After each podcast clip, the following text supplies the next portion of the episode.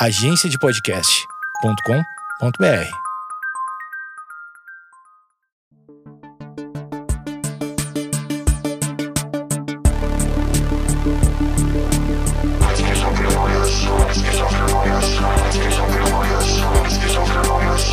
Com Amanda Ramalho.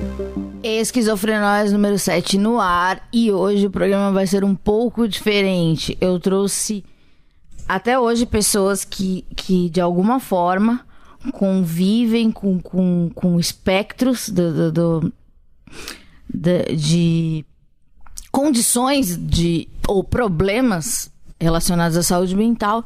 E hoje eu trouxe um especialista porque a gente tem muita dúvida, todo mundo tem dúvida e é importante ter dúvida porque não sabemos nada e e é, acho que a cada programa, a cada, a cada é, conversa que a gente tem, a gente sempre abre novas perspectivas para um novo conhecimento. Hoje eu trouxe o Dr. Paul Carduz, que ele é psicanalista. Muito obrigada, doutor. Eu que agradeço. É, ele traz uma paz. e a gente vai falar de, de, de- Eu recebi algumas dúvidas aqui. E mais a, a dúvida mais. A dúvida mais recorrente. A dúvida que sempre é, norteia a- as conversas. Eu acho que de, de- de qualquer pessoa que, que, que pense em procurar uma que pense em procurar uma ajuda seja de um psicólogo de um psicanalista de um psiquiatra do- de um neurologista é qual profissional eu procuro e porque ah, são muitos profissionais e, e são muitos problemas É, eu queria que o Dr. Paul explicasse de uma maneira bem branda é, a diferença de terapia para psicanálise para psiquiatria, porque é, eu acho que foi a pergunta que mais mandaram aqui. Tá. Bem, é bem simples isso, né? É, a terapia geralmente tem como objetivo neutralizar e inoperar os sintomas. E fazendo isso, ela já se contenta. A psicanálise, ela já tem como objetivo e procurar a causa desses sintomas, porque muitas vezes você neutraliza um sintoma rapidamente com técnicas muito avançadas de psicoterapia ou até com medicações, mas como o conflito e a causa e a angústia que criou esse conflito e depois o conflito que criou o sintoma não foi devidamente tratada, essa angústia essa, esse conflito, eles ficam recalcados dentro de você. Então eles precisam se expressar novamente. E eles vão encontrar um outro sintoma ou vão se amplificar no mesmo sintoma e tornar o mesmo sintoma muito mais resistente ao novo tratamento, ou investir em outro tipo de sintoma e ir deslocando de sintoma em sintoma, né? Então, uma angústia que não é tratada na infância devidamente, o que, que pode acontecer? Né? Muitas vezes a própria infância faz com que desapareça aquela angústia, por N motivos. E os pais muitas vezes acham que então foi uma coisa passageira, que não, que não era para dar tanto, tanta atenção para aquilo, porque é coisa que passa. Mas não. É, aquilo volta na adolescência e às vezes volta com mais resistência a um tratamento. né? Então, assim, o, a psicanálise ela vai não vai se contentar em simplesmente suprimir o sintoma. Muitas vezes até nem ataca o sintoma diretamente para se usar dele como uma força para ir encontrar qual é a causa daquele sintoma. O que está acontecendo Então, com aquela é, pessoa? Um exemplo, eu tô aqui, eu tenho síndrome do pânico, daí eu te procuro e falo, ah, eu tenho síndrome de pânico, do, do pânico. Você, você vai é, tentar cavucar ao máximo no meu histórico é, qual foi a origem e, e tratar a, a, a raiz do problema, não o, o, o- o- as minhas crises em si. Então, é, aí tem. Uh, entra um pouco de, de bom senso com a angústia. Uhum. Um certo dosamento da angústia do paciente. Uhum. Então, eu já tive muitos casos que vinham diagnosticados com síndrome do pânico e que de, de fato a pessoa estava sofrendo muito. E nesses casos eu fiz opções né, de não, não indicar para uma medicação, mas atendê-lo às vezes duas, três vezes por dia. Nossa. De fazer um pacote com ele. Uhum. E fechar um pacote por mês, onde ele pudesse vir quantas vezes fosse necessário. Então ele estava passando mal, ele vinha. Eu tentava encaixá-lo no horário para ele poder. Isso tem resultados brilhantes, brilhantes. Primeiro, você não precisa internar, é, você não precisa da medicação, né? E o tratamento pela fala e fora. A pessoa se sente realmente acolhida nesse momento, na sua, no seu desespero, porque na hora que ó, o pânico acontece, a sensação de desespero é muito grande, muito grande. Então, existem maneiras de se lidar com isso que é são muito pouco usadas, mas e, e pouco difundidas. Então, a população geral não não conhece muito bem isso, né? Você pode ir no analista e no momento de crise uhum. você optar por esses, ter essa opção, né? De vir duas vezes no mesmo dia, ou vir todos os dias, né? Alguns casos você pode tratar três vezes por semana, duas vezes por semana, né? Ao invés de dar uma medicação. Mas alguns casos, às vezes você precisa fazer uma indicação para ter um, uma medicação junto, né? Mas, mas... mas, a maioria que eu, eu atendi, na minha experiência, quando eles aderiam a, a esse procedimento, isso dava um alívio muito, muito grande. É, é, é tem uma relação muito estreita precisar falar nesses Sim. casos. Querer falar, colocar em palavras aquilo que ele está sentindo. E se encontra alguém que de verdade, de verdade, Sim. essa pessoa quer ouvir essa outra pessoa, isso acaba estabelecendo uma relação de confiança muito grande e, e, de, e de ter esperança em que aquilo vai melhorar. Então ele até suporta o grande mal-estar, porque um ao mesmo físico, tempo né? o mal-estar físico, porque ele tem ao mesmo tempo confiança junto com esperança. E muita gente fala, ai, eu faço análise há 10 anos, há 5 anos, há 2 anos, eu fiz é, 3 meses de terapia. Existe uma média para cura ou para alguma medida paliativa? N não existe. Não, não existe, porque o tempo é um tempo singular de cada sujeito, né? mas um problema que vem se cronificando ou vem de forma aguda, e mesmo que de forma aguda ele aconteça, ele não acontece do dia para a noite. Ele já vem dando sinais há muito tempo.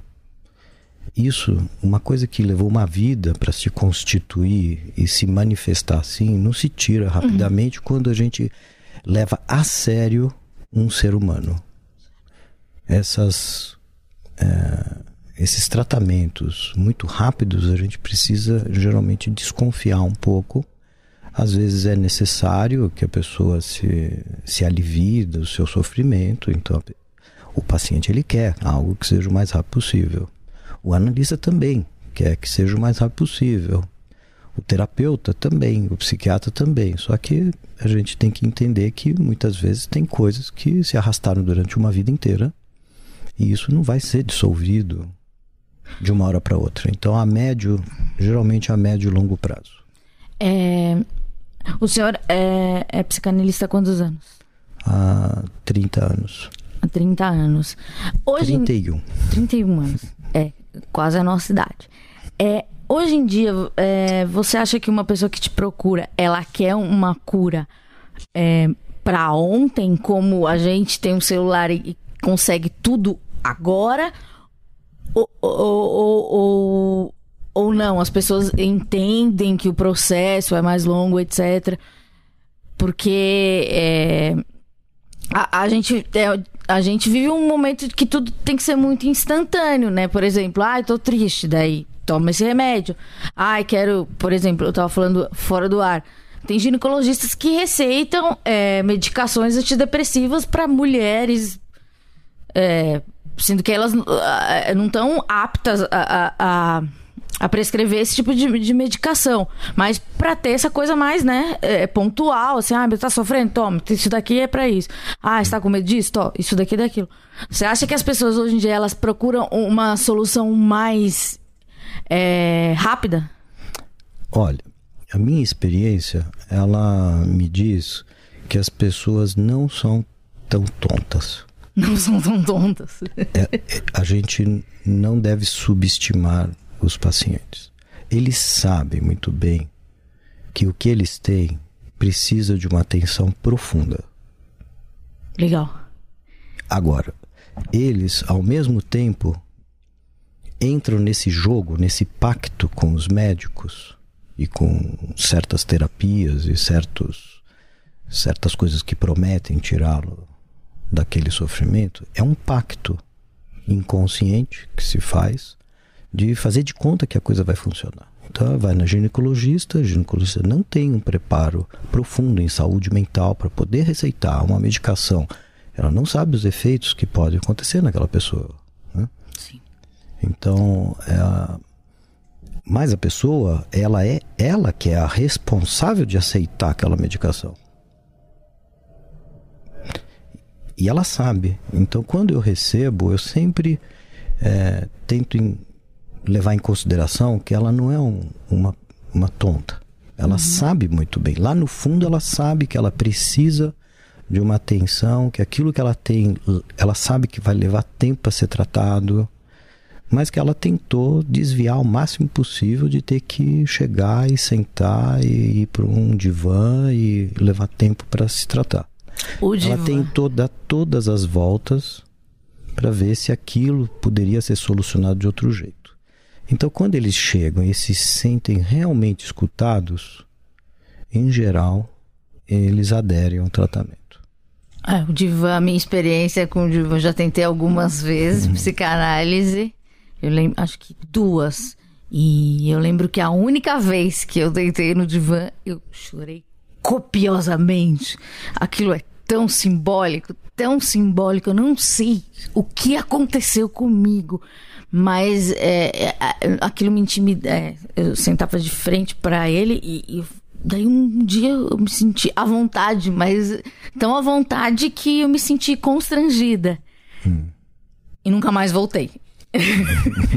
e depois é, fui no, numa uma psicanalista que era de uma amiga minha, mas eu não, não, não gostei da pessoa. E, e pra minha amiga era ah, excelente, etc.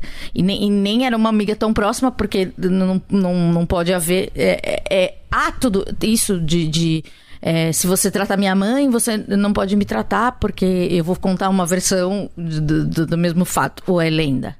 Não, é, se é um familiar, eu procuro não atender. Uhum.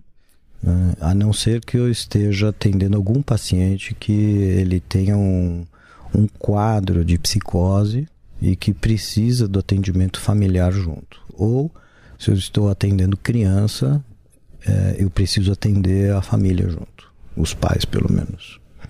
Certo.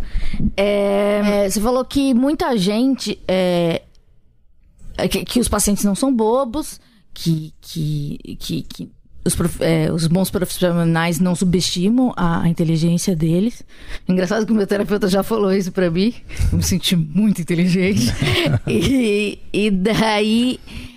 É, porque mesmo assim as pessoas demoram tanto para procurar ou elas entram no processo de negação e falam: Não, não sou maluca. A gente tá em 2018. Ou isso aqui é internet, pode ser que a gente esteja em 2432. Eu não sei o que vai acontecer com esse, com esse áudio. Mas por que você, por que você acha que em, em 2018 as pessoas ainda acham, é, têm preconceito em, em, ir a um analista, a um psicólogo, a um psiquiatra? É, é, ainda acham, tratam com, com uma, um, é, meio que uma vergonha. Bem, em primeiro lugar, acho que porque mexe com, com a essência da própria neurose ou da psicose do sujeito, né? que é de não aceitar que ele não consegue dar conta de si. Né? Mas não é tão Sozinho. legal aceitar que a gente. Pois é, mas Tão é, simples. esse é o engano. Né? No momento em que você aceita que não há uma garantia absoluta que você retém num conhecimento sobre si próprio e que você sempre precisa, para se reconhecer como si próprio, passar pelo outro, Uhum. isso traz um, um prazer em viver muito grande, mas justamente o cara que está afetado por um tipo de, de estrutura dessa, ele acha que isso é o horror absoluto, que ele vai estar submisso ao outro completamente. Você falou em neurose e psicose. Qual é a diferença? Porque é, a gente tem, tem toda uma. hum, sei lá. hum, né, no, no dia a dia a gente fala, ai, você é bipolar, ai, você para de ser, sei lá, borderline, como se fosse. São todas as palavras que entram no nosso vocabulário, a gente nem sabe o que significa, mas que a gente sabe que, que, que é hype. É, qual a diferença de neurose e psicose? Bem, é, eu vou dar um. Existem diversos tipos de abordagens, né? Certo. Então, se é um psiquiatra que está falando, ele vai falar isso de acordo com a abordagem dele. Então, ele faz uma classificação muito específica. E a gente tem que sempre tomar muito cuidado. Eu falo isso para meus alunos, e a gente nunca entrar em discussões com outros saberes, porque muitas vezes esses outros saberes estão usando outros eh, paradigmas para se fazer essa leitura. Né? Então, nós, freudianos e lacanianos, usamos geralmente o paradigma da linguagem. Como que aquele ser humano, ou seja, né, o que, que nos diferencia de qualquer outro ser? Fala comunicação. O fato que nós falamos. Uhum. né? E, e somos falados, mas nós falamos. Então, nascemos potencialmente como seres falantes. Uhum. Vamos desenvolver isso durante a vida. Isso é condição sine qua non, é uni- universal do ser humano. Por isso somos humanos, porque somos dotados de linguagem. Né? Nós estamos submetidos a essa linguagem. Quando nascemos, a linguagem já existe, vem do outro. O outro nos presenteia, é uma herança da humanidade, chamada cultura. A cultura é isso, é a linguagem. Né? Só que essa linguagem, o bebê, ele não recebe essa linguagem com, com valor semântico da linguagem ainda. Ela em forma de discurso, ainda não. Ele ouve só a lalação da linguagem, só o valor da musicalidade Uhum. da palavra. Né? Então, ele não entende o que, que aquelas palavras estão querendo dizer. Mas aquelas palavras estão contaminando aquele corpo e marcam aquele corpo. E ele precisa se haver com isso. Leva um tempo para ele conseguir entrar no discurso dessa linguagem. No momento que ele vai entrar no discurso dessa linguagem, ele é submetido às leis da própria linguagem. A própria linguagem ela já vem com leis, mas o bebê ainda não não consegue lidar com elas. Num certo momento, a criança é submetida a essa lei. E nesse momento específico da estrutura da linguagem, que ele tem que se submeter a essa estrutura da linguagem, ele tem que entrar na sintaxe dessa linguagem, ele entra de uma maneira ou de outra. Se ele entrar de um jeito, ele vai para o lado da neurose. Se ele entrar de outro, ele vai para o lado da psicose.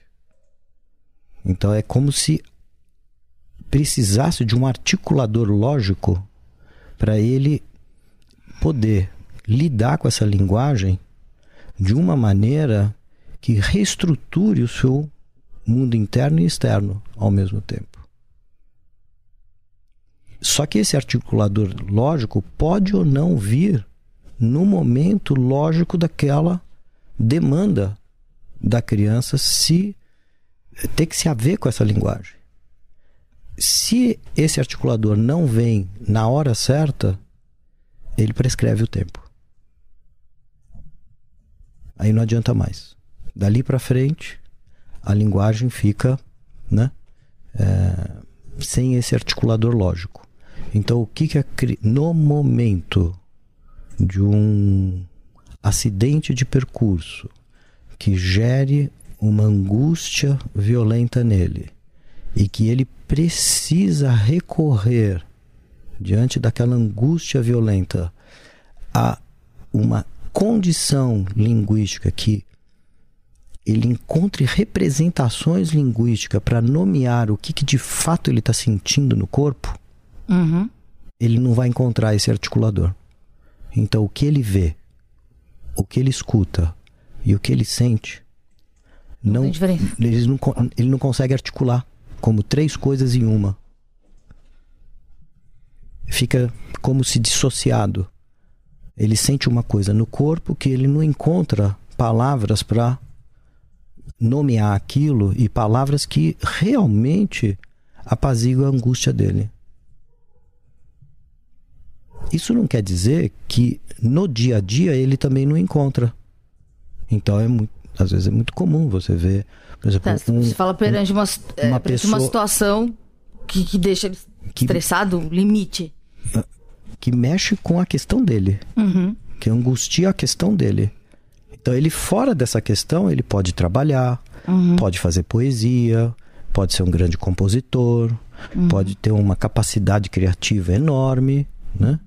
Então a gente vê grandes artistas e mas quando ele está submetido a uma tensão interna violenta, ele se desestrutura totalmente. E aí o que, que acontece? Quando ele se desestrutura, vem os delírios e as alucinações. Ou então, né, na neurose, ele tem esse articulador. Ele se desestrutura. O, o- o neurótico é o paciente comum. Eu que vou até.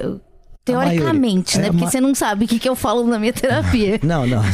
É, a maioria das pessoas estão nesse, nesse quadro né, Aham. de neurose. Né? Então eles vão, se- eles têm, eles podem se desestruturar, mas eles encontram um recurso e o recurso é o sintoma, não é um delírio, uma alucinação. Sim. Então eles não ficam falando sozinhos. Eles, cons- vozes. Não Exatamente. acham que são pessoas.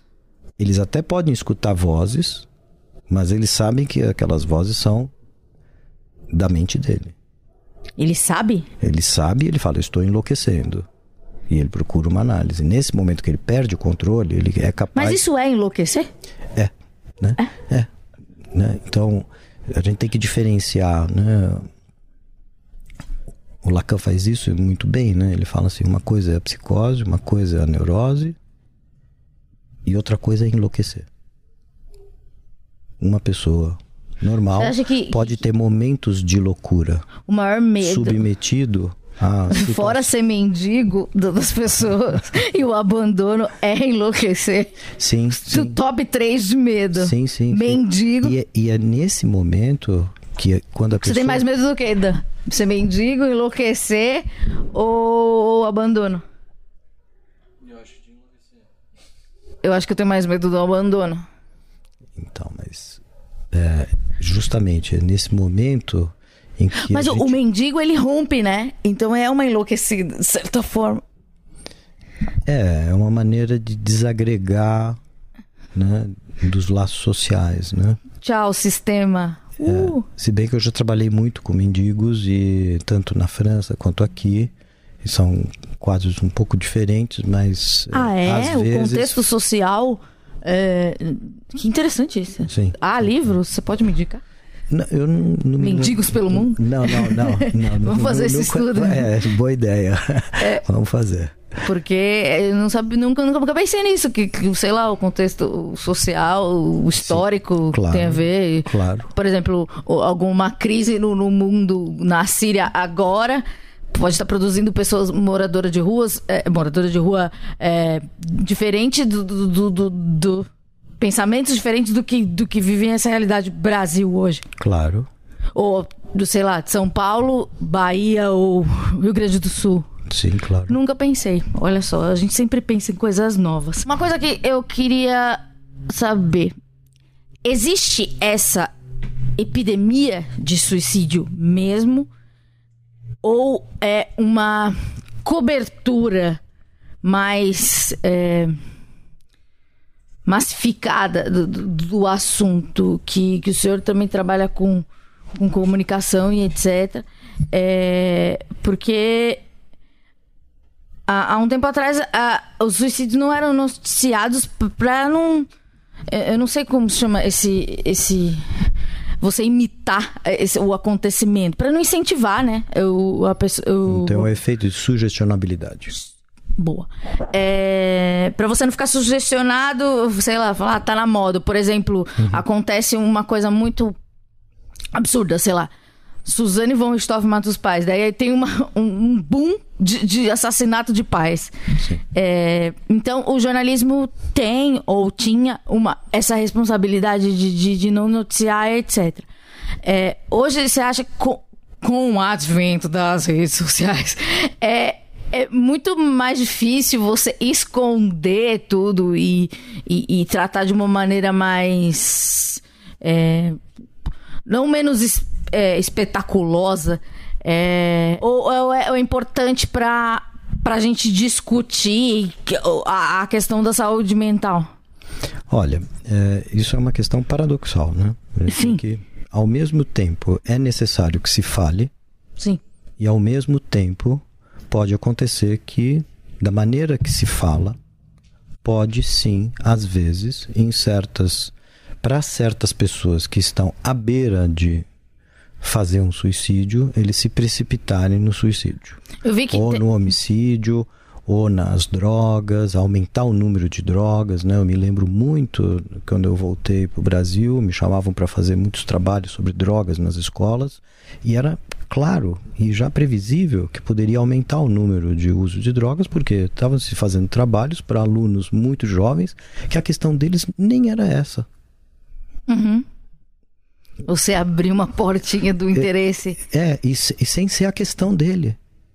Então aquilo entrava de uma maneira sem, sem, sem ter uma questão do jovem. É, porque você né? joga a mensagem, ela fica no. Você isso. não sabe então, como eu vou receber, como ele vai receber. Isso, exatamente. Então, é, uma mensagem colocada de uma forma é, muito é, mal colocada ela pode para certos casos aonde a pessoa está à beira do suicídio e é muito sugestionável por por razões de estrutura de um, um eu muito fragilizado, ele pode escutar isso como se fosse uma alucinação mandando ele se matar.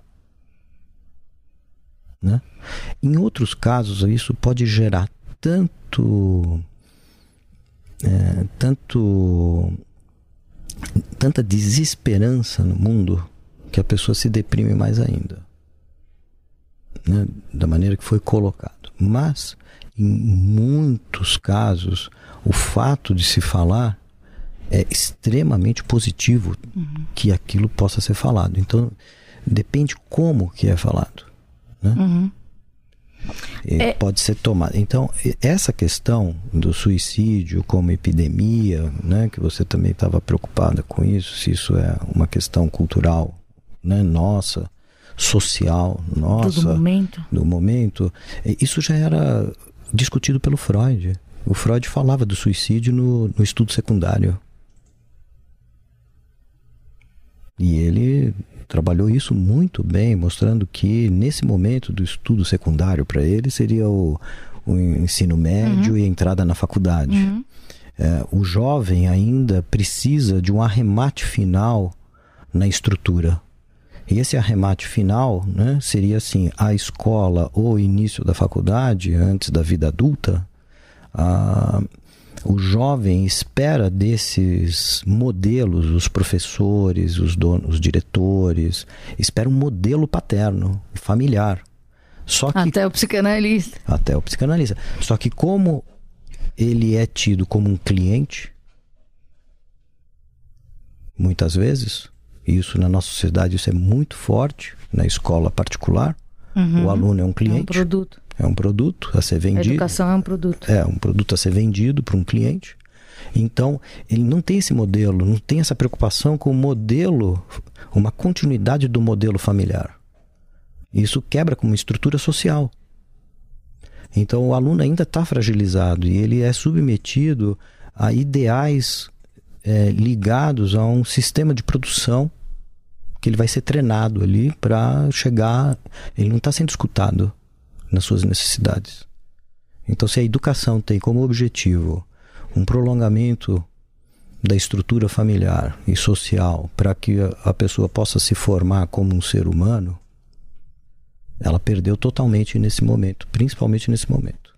É só a gente ver como que uma criança tem um enorme prazer de aprender a ler, quase todos, e que de repente eles não querem mais ir para a escola.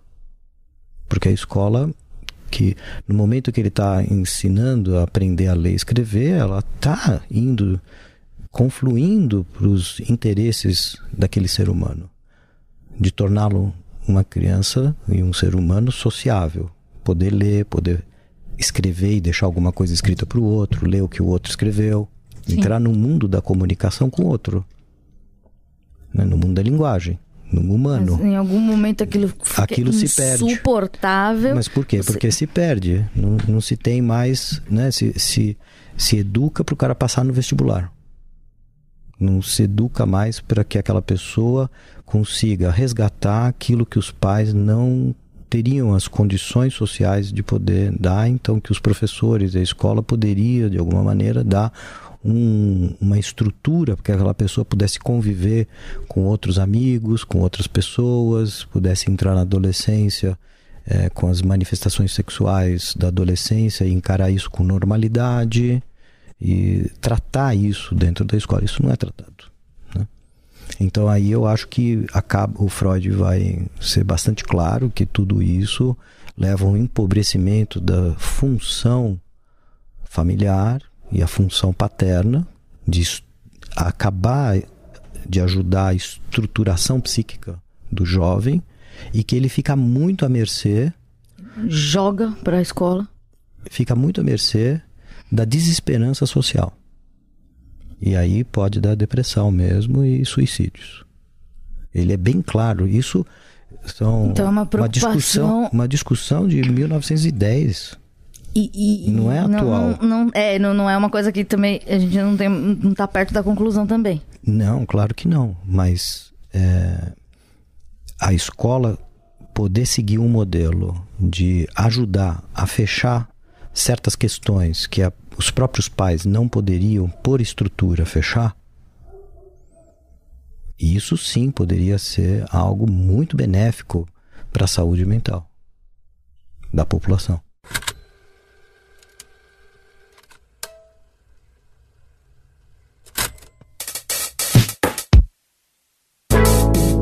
Olá, eu sou o Heitor De Paula, eu sou um dos fundadores do Overloader e eu tô aqui para convidar você a ouvir os nossos podcasts, o Bilheteria e o Mothership. Bilheteria é um podcast no qual a gente comenta sobre séries e filmes, coisas que a gente anda lendo, além de alguns outros eventos que podem ter chamado nossa atenção. Enquanto o Mothership é um podcast de games no qual a gente comenta sobre o que a gente anda jogando e alguns dos eventos que aconteceram na indústria de videogames como um todo.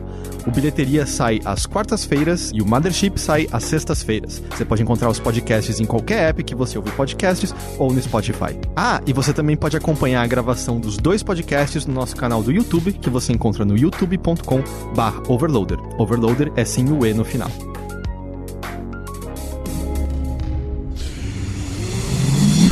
Half-Death.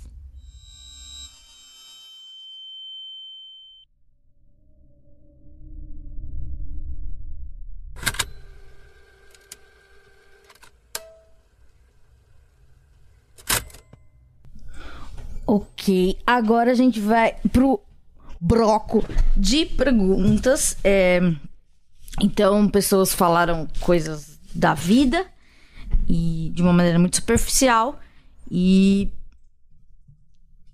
é... Ó, Deixa eu ver se a pessoa quer se identificar. Tem uma coisa muito curiosa. É, a gente já gravou seis episódios e muita gente não quer se identificar.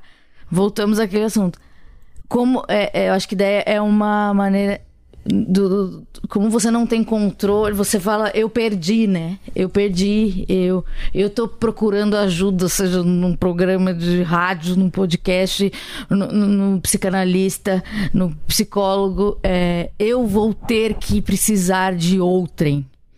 É, daí lida com a vergonha, né? E, e a vergonha é um sentimento que que eu acho que a gente precisa trabalhar melhor. Eu não sei como, mas é, me deixa também triste a- a essa essa necessidade das pessoas não falar, "Ai, não fala o meu nome, porque, sabe?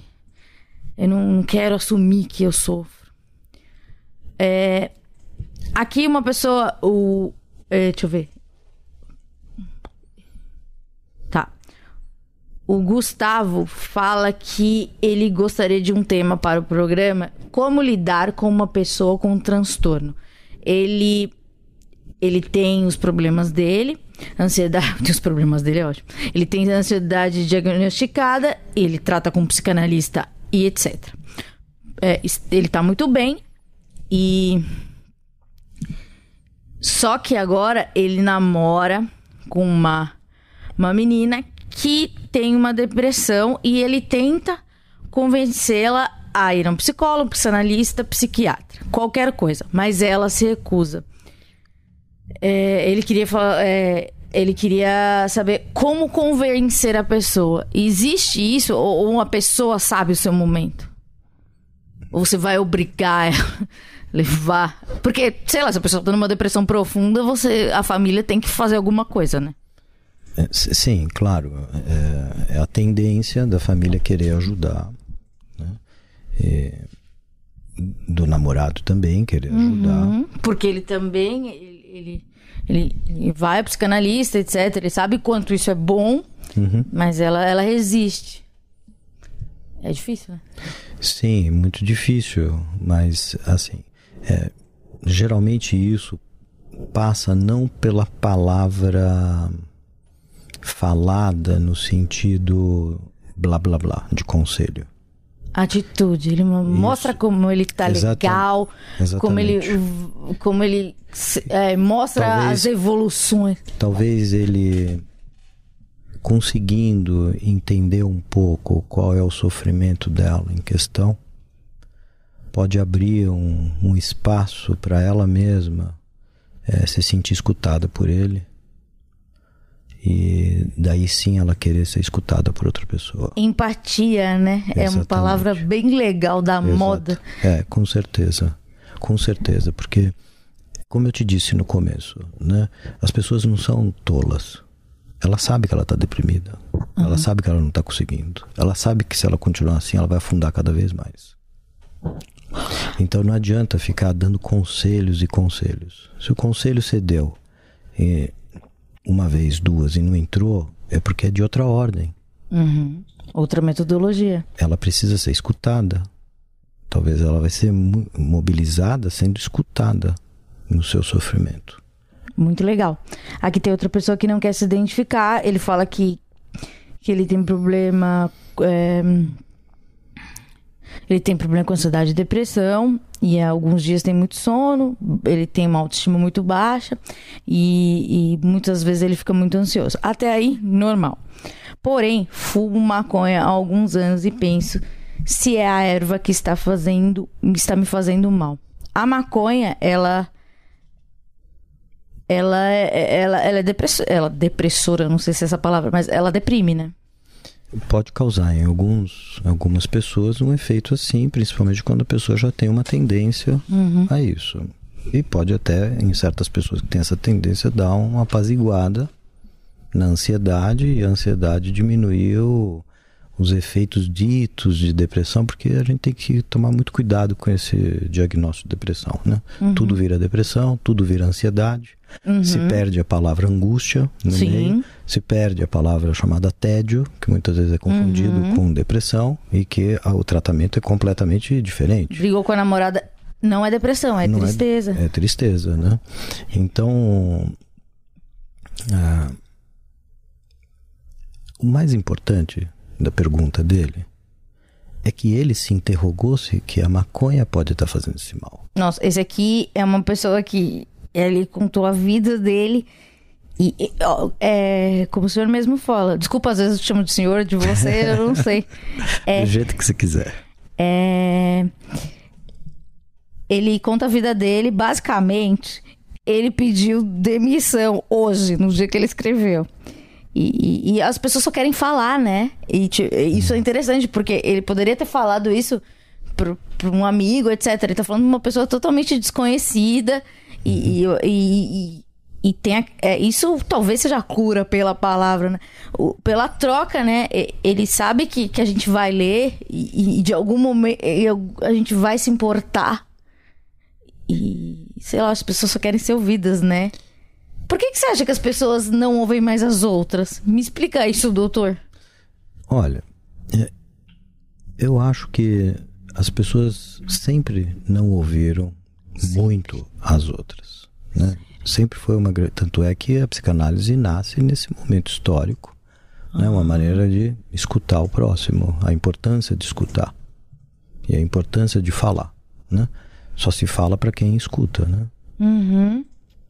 Então, o e só se escuta quando você realmente deu lugar à palavra para aquele sujeito. Você não está esperando que ele fale o que você quer escutar. Então, aí tem escuta quando você de fato dá a palavra, dá o lugar da palavra àquele sujeito. Então, é, o exemplo aí, né, do, da pessoa que está falando aí, é, realmente, né, as pessoas precisam né, falar. Então, a psicanálise traz essa coisa muito importante, né, de que o psicanalista não é aquele que dá as melhores respostas, mas principalmente aquele que faz as boas perguntas para fazer com que a pessoa possa falar o que tem que ser falado dela. Né? Porque a pessoa precisa falar. Então é muito comum, às vezes, nós como psicanalista acontecer, né, numa festa tal. A pessoa a, conta pessoa a te vida. conta e fala assim: me conta, eu- olha, eu tive um sonho. Você podia interpretar o sonho? É, mas eu sonhei isso, sonhei aquilo, sonhei aquilo outro, e não Eles sei o ácido quê, lisérgico. E aí, né, você olha. Com aquela cara de psicanalista, por favor, É, né? claro, sempre, Na né? festa. E você olha Com seu caderninho se moleskine. você é um jovem analista, pode cair no erro de querer já dar todas as respostas. E aí você se dá conta que ela nem vai escutar o que você está falando. Que ela só queria mesmo que alguém escutasse que ela, né, o sonho dela. Depois de um tempo, a gente sabe que a pessoa, é, numa situação dessa, ela é importante que, que ela não, não se sinta é, interpretada no sentido de que o outro está dando uma resposta que isso aqui significa isso, que significa aquilo, mas que abra, né, dentro daquele sonho que foi contado, quais são as questões dela no sonho. né? Então, é, por quê? Porque ela precisa falar. Porque nós somos seres falantes. E quanto mais nós estivermos numa posição de sermos seres falados, e que muitas vezes o trabalho, a escola, como eu vinha dizendo, exige que você reproduza o que o outro falou. Exige que você reproduza as ordens do patrão. O que o outro falou, você tem um sério problema que você passa boa parte do seu dia sem ser um ser falante, que você possa falar. Então a psicanálise trouxe essa dimensão né, da importância do ser falante. Que o ser só aparece enquanto ser falante. Olha, que- eu, eu sou bem. Então você se eu sou constitui. down, eu sou, eu, sou, eu sou depressiva. Eu já falo, nossa, que coisa horrível, né? Precisou existir um profissional. Ó, minha, minha perspectiva negativa. Precisou existir um profissional para que as pessoas se tornem se tornarem ouvidas, porque ninguém se interessa, né? Sim. por, e também tem aquele outro problema. É, Você vai me contar uma coisa, eu vou esperar só sua brecha pra te contar a minha coisa. E a gente, a gente nunca vai conversar. A gente só vai ficar contando, contando, contando e não, não há uma troca. Isso. Isso. Isso também é um problema. É, é um problema desse, desse momento atual, ou é também. Não, sempre houve isso. Essa Ai, que horrível! relação. Sempre houve essa, essa, essa tendência do ser humano de uma relação de eu para eu. Né? É, é de um tempo para cá, principalmente depois do iluminismo, que daí vem a psicanálise e tudo mais, que começa esse movimento da importância de cada um poder falar o que realmente pensa, né? não ser falado pela igreja, não ser falado pelo Sim, pra social, mas que cada um fale por si e se responsabilize por si pela sua pos- posição na fala como ser falante. E, e as pessoas precisam disso. Porque ah, falar por si é um risco muito grande. Eu E- tinha uma técnica. E, e a, e a Isso, tendência. isso é errado, doutor. um momento da minha vida que era muito triste, que eu voltava da faculdade chorando, assim, depressiva mesmo, chorando mesmo, depressão bem pesada. Eu começava a contar minha vida pra qualquer pessoa. E eu nunca percebi que, que aquilo era. que, que eu realmente precisava desabafar, mas eu não falava com os meus amigos, porque eu achava que eles estavam me julgando, que, que aquela fase que você acha que você é louca, etc. Daí eu começava a falar assim, ai, eu sinto medo de tomar banho, lá, lá, lá, lá. E daí eu falava assim, eu nunca vou mais ouvir essa pessoa. Então eu posso falar todas as coisas muito horrorosas com ela, é, é, pra ela, que eu vou ser que, eu vou, que, que só vai sair aquilo de mim. Mas eu nunca tinha conectado com isso, que, que eu só precisava falar pra alguém. E, e, e- mas isso, isso- eu, eu, eu também fico muito triste com a questão do amigo. O amigo é, é sempre amigo, um amigo legal, você vai pra balada, você quer tomar breja, fuma um beck, pá. Mas ah, o amigo também tem isso. Ele, ele opina. Ele opina e você fala assim. Ai, em algum momento você fala, puta, eu tô triste demais. Pô, você não tá triste, olha só. Poxa, eu que tô, né? Sabe? Então, é, é, às vezes, é, muita gente fala assim, ah, isso aqui você precisa de um psicólogo, precisa de, de- de um terapeuta, alguma coisa assim. Eu falo, não, você só precisa conversar com alguém. Mas as pessoas não, não, não. Elas não querem conversar. E, e muito mais ainda, além de tô querer, às vezes triste. não estão preparadas para ter uma real conversa nesse nível. Né? Vamos ser amigo? Vamos. Qual o seu signo? Sagitário. É, é muito livre. É. um signo muito livre. Sim, sim. Ó, resumindo aqui, ele contou a vida dele, não sei o que, pediu. Ele falou muito mal do chefe, pediu demissão no, no dia que ele escreveu o e-mail. Queria saber é, do doutor como lidar com abuso moral no trabalho. E se tem alguma dica para poder ganhar dinheiro sem ter que vender. É, que se vender a ponto de perder a sua humanidade por meros dois mil reais por mês. Cara, eu vou responder antes do, do doutor. É, você estava muito revoltado nesse dia. Eu não sei como você tá hoje. Mas parabéns por, pela sua decisão de, de, de, de, de interromper esse período tão horrível da, da sua vida que, que, que foi trabalhar com essa pessoa e etc. Espero que minha dúvida esteja clara. É, Eu não estou. Eu não estou bem hoje para escrever, mas fiz questão de mandar esse e-mail. Obrigado por ler, coraçãozinho. É isso. né? Alguma. Alguma dica para ganhar dinheiro? Olha, em geral, em geral a- o que a gente acompanha na clínica é que as dificuldades de ganhar dinheiro estão diretamente relacionadas a um sentimento de vergonha e um sentimento de culpa. Fale mais sobre isso. Isso. Porque é, ganhar dinheiro pode ser hoje uma coisa que para certos nichos culturais é muito legal, mas para outros é como se você tivesse, como ele disse, né, usurpando do outro, né, tirando do outro. Agora, Aquela culpa judaico-cristã. isso, exatamente. E a gente carrega isso. dentro da gente. E muitas vezes a gente é, acaba armando armadilhas indiretas, né? um sistema de autopunição que não permite você ganhar a vida. Então eu estou falando assim, não é ficar milionário, mas é ganhar a vida dignamente. E tem pessoas que, que é, é nítido, né? Que vão montar um esquema, né? Onde eles vão dar sempre um tiro no pé a hora que eles vão conseguir alcançar o auge do seu potencial de trabalho. Ou eles se burlam também logo no começo, não estudam o que tem que estudar, não se preparam como tem que se preparar, arrumam problemas relacionais dentro do trabalho, não conseguem ter uma relação é, boa com os chefes, então a questão com a liderança é uma questão difícil. E muitas vezes o que está de pano de fundo aí é um sentimento de culpa muito grande, onde ele não pode se permitir ter qualquer prazer.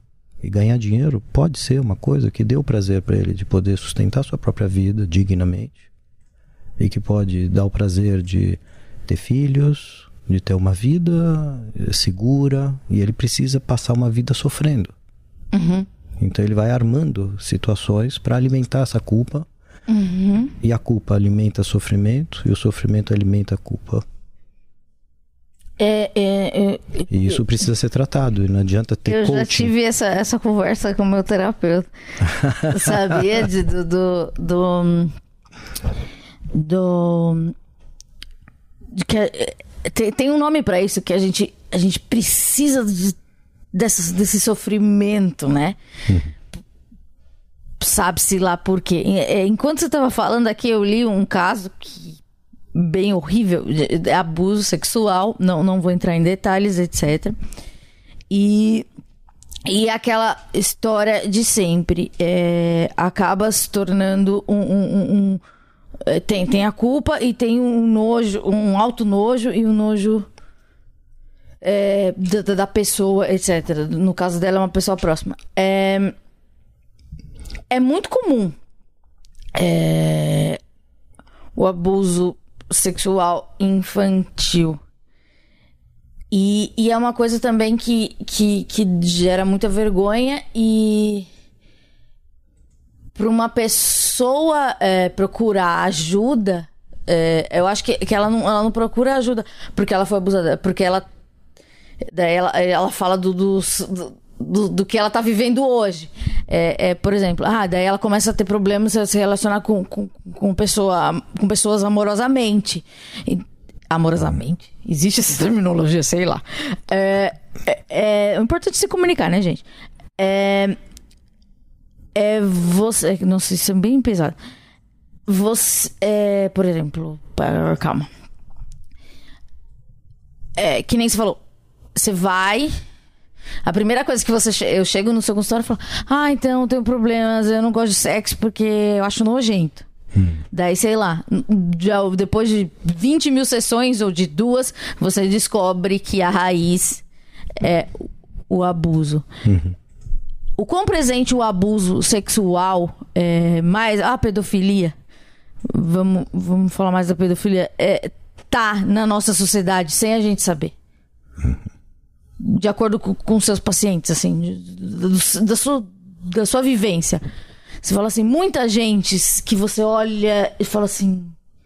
é, acaba tendo a, a- a- aquela raiz que você falou que, que, as, pessoas- que as pessoas não cavucam é, qual- é, n- n- no abuso sexual. Sim, então, é, isso é mais comum do que se imagina, né? O Freud tentou relativizar isso, né? E no início ele falava que toda a neurose era causada por um abuso sexual. Era a teoria da sedução. Depois ele volta atrás e diz: não, as neuroses são causadas por uma fantasia e um desejo sexual da criança em relação ao adulto, e ele inverte dizendo que ele foi assediado. Né? Então entra na teoria da fantasia. Hum. E ele inverte tudo isso. Então, isso é um problema, porque muitos casos essa pessoa nunca foi assediada. Sim. Ela montou isso na mente dela, de acordo com o desejo inconsciente dela. E isso pode colocar adultos numa situação muito complicada.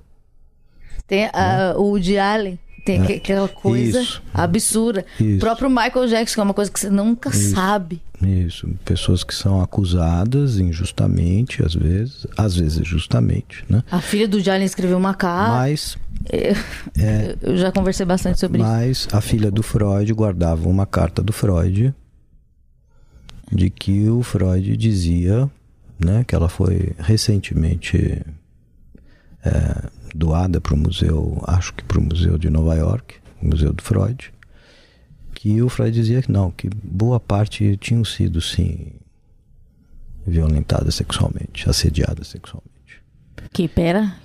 que boa parte das neuróticas e dos neuróticos tinham tido experiências sexuais infantis de fato, Aham. sempre estimuladas por um adulto. Bem, os casos do Freud, eu sempre chamo a atenção disso porque é muito pouco falado. Foi ótimo você ter tocado nesse assunto. Ai, muito pode- obrigada, sou a muito antenada. mesmo. porque isso é, ajuda a gente a colocar público, né? Isso, né? Se a gente pegar o caso do do, do Homem dos Ratos, né? Ele conta, o Freud, que o menino com 5 anos já tinha tido experiência sexual com duas babás. E não se fala de pedofilia de, mulher para menino. Isso na sociedade é tido até como uma glória. Ah, meu filho, cedo já, né? Mas os traumas que isso deixou para aquela criança que não estava preparada para entrar, entender o que, que significava toda aquela excitação sexual, né? Então a babá deixava ele entrar debaixo da saia e brincar. E aí fala a célebre frase, mas não conta pro seu pai. E aí o pai vira um monstro, né? Ele morre de medo do pai e cria uma neurose obsessiva, cresce com uma neurose obsessiva gravíssima e tudo em torno dessa cena sexual. Ah, o caso Dora, um fragmento de caso de histeria, também ele conta que a babá trazia literatura sexual para a menina, que ela lia uma enciclopédia sexual com a babá, escondida com a babá, né? Então, às vezes não é diretamente assim de tocar no corpo, mas é estimular, né? Coisas que Muito a criança e o Freud diz, olha, a criança não tem condições de traduzir essas excitações. Então isso é traumático para a criança. Sim. Ela não entende. Ela pode até deixar, consentir. Mas o consentimento dela é um consentimento ingênuo, porque ela não sabe o valor de significação sexual que aquilo Mas tem. depois, na vida adulta, Quando entra na adolescência, ela vai entender a significação sexual daquilo, daquela atividade corporal. aham. E aí reduplica o trauma. é dor. E aí pode causar o quê? Repugnância, nojo, asco ou outras coisas, né? Compulsões, Compulsões. né? Fo- fobias, né? E aqui uma última historinha é, de uma pessoa também que eu não vou falar o nome. Ele tem 20 anos, convive, convive com depressão, diagnosticada há pouco mais de dois meses e toma medicação. Ultimamente tenho uns pensamentos suicidas, mas curiosamente ocorrem somente à noite. É normal?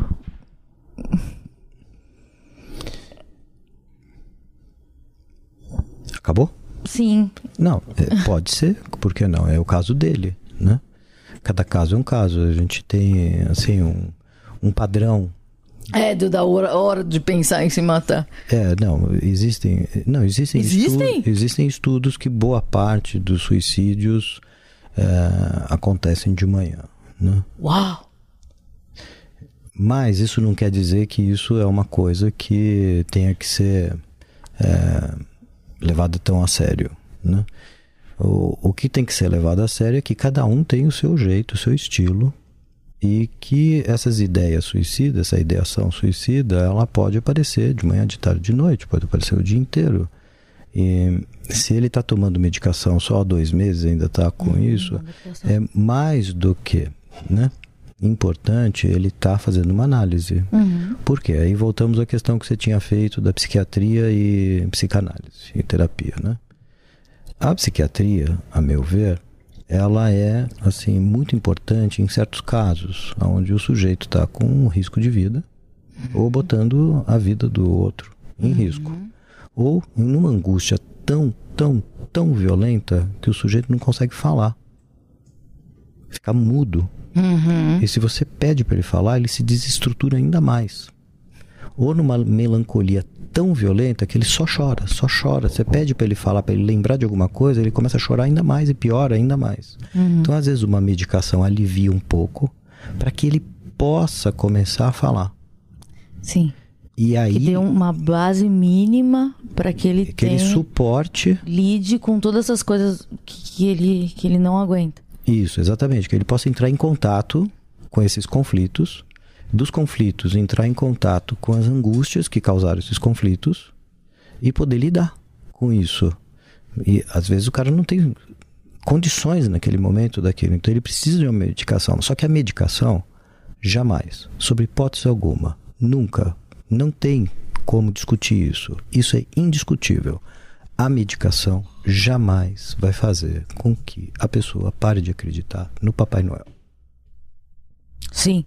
Ela te levanta da cama, ela te Sim. faz comer, ela pode te causar uma ereção, um Viagra da vida, É, ela pode fazer com que você passe a trabalhar, Sim. mas nunca ela vai conseguir fazer com que você deixe de acreditar no príncipe encantado. No Papai Noel, no coelhinho da Páscoa. Ou seja, ela não tem ação nenhuma sobre as fantasias que estruturam o ser falante. Todo o seu histórico, tudo, tudo que você passou, ele não vai apagar. Não vai. Não é a pílula mágica que os ginecologistas dão quando você tá triste. E, e se apagar, né? Me dá um desse que eu quero. é, não, é a custa de, de, de ter que matar muitos neurônios para isso. Ah, sim, mas- né? Você fica também. Isso quer dizer o quê? Que nós, seres, se- seres falantes, somos os únicos que temos condições sexuais regidas por fantasias. Um cachorro nunca vai ter uma condição de querer ver a cadela com uma calcinha XYZ. Isso é a condição sexual dele. Um macaco também não. Então, nós somos seres humanos, somos seres falantes e somos regidos por condições fantasmáticas que regem o nosso corpo e nossos prazeres. E quando isso não é obedecido, nós reagimos com sintomas e sofrimento. E não precisa sofrer, né? Não, não precisa, Não precisa claro de- que não. Hum. Não, claro que não. Bom, eu só posso agradecer e dizer que foi muito legal. Espero que você, o senhor, tenha gostado. Como eu e Dan, eu acho que o Dan gostou também. Gostei muito. É, espero que você possa voltar mais vezes. Gostei e que muito das sejamos perguntas. amigos, etc. E para sempre. E, E vamos- mais do que Facebook. Vamos montar um livro sobre mendigos Ah, trans, transculturais. É, sim, vamos fazer. É, bom, é, é, eu sei lá, o, o- senhor dá aula, sei lá, faça algum, algum e-mail, não sei se e-mail, alguma coisa, algum contato, fala dos seus cursos, onde você dá aula. Olha, é, vocês podem me procurar, então, no, tem o meu blog que chama Paul Cardus, né? P-A-U-L-K-A-R-D-O-U-S. Lá no meu blog vocês vão encontrar né, todos os cursos que eu dou, né? E vocês também podem me procurar no e-mail, se alguém quiser falar comigo em Ixi. particular. Coitado, doutor. Paul Cardus também, P-A-U-L, K-A-R-D-O-U-S, tudo minúsculo, arroba uol.com.br. Muito obrigada. Semana que vem a gente volta. Um beijo e paz nos estádios. Tchau.